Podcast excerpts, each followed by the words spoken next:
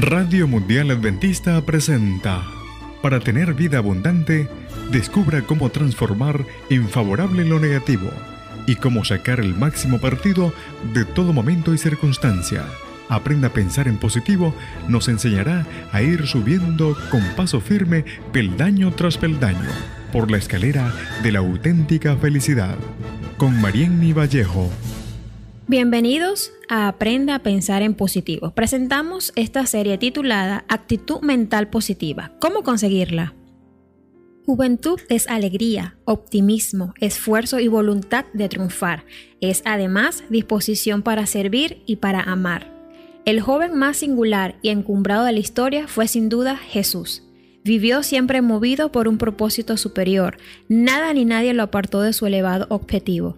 Nunca decayó en su corazón la razón de su vida, redimir al ser humano. El tema de hoy se titula La juventud, una actitud. ¿Cómo se siente usted en este momento mientras escucha estas palabras? ¿Le pesan los años y se siente con el alma envejecida o conserva el entusiasmo de la juventud?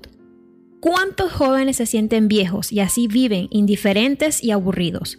Felizmente también están las personas de la tercera edad que se sienten jóvenes con el espíritu radiante y lozano.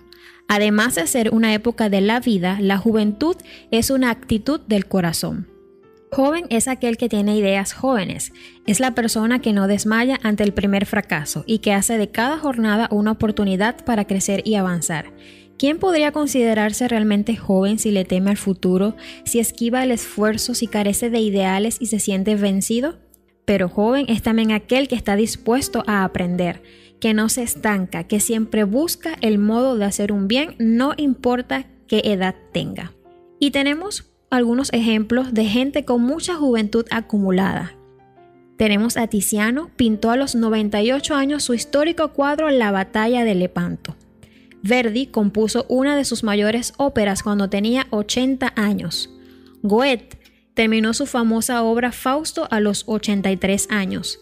Sócrates aprendió a tocar instrumentos musicales en su vejez. Y Catón aprendió griego a los 80 años de edad. Otro ejemplo es Nicolás Chain.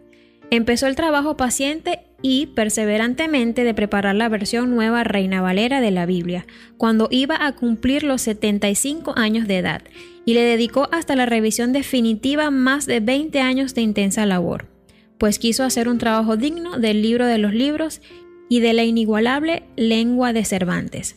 Su entusiasmo por la difusión de las Sagradas Escrituras y el hecho de que nunca cesó de trabajar llevaron feliz y realizado al descanso de la tumba a este gran Nicolás Chain faltándole poco para cumplir los 100 años. Y usted debe conocer muchos otros ejemplos parecidos que muestran que aún en la vejez del cuerpo puede estar presente el espíritu positivo y emprendedor. Y si el veterano puede mostrarse joven, con mayor razón, el que tiene toda la vida por delante. El verdadero joven no vegeta, no se estanca, ni se limita a mirar lo que hacen otros, sino que actúa movido por la chispa del entusiasmo. ¿Quiere usted mantenerse siempre joven? Entonces identifíquese con Cristo. Porque el cristiano no envejece jamás.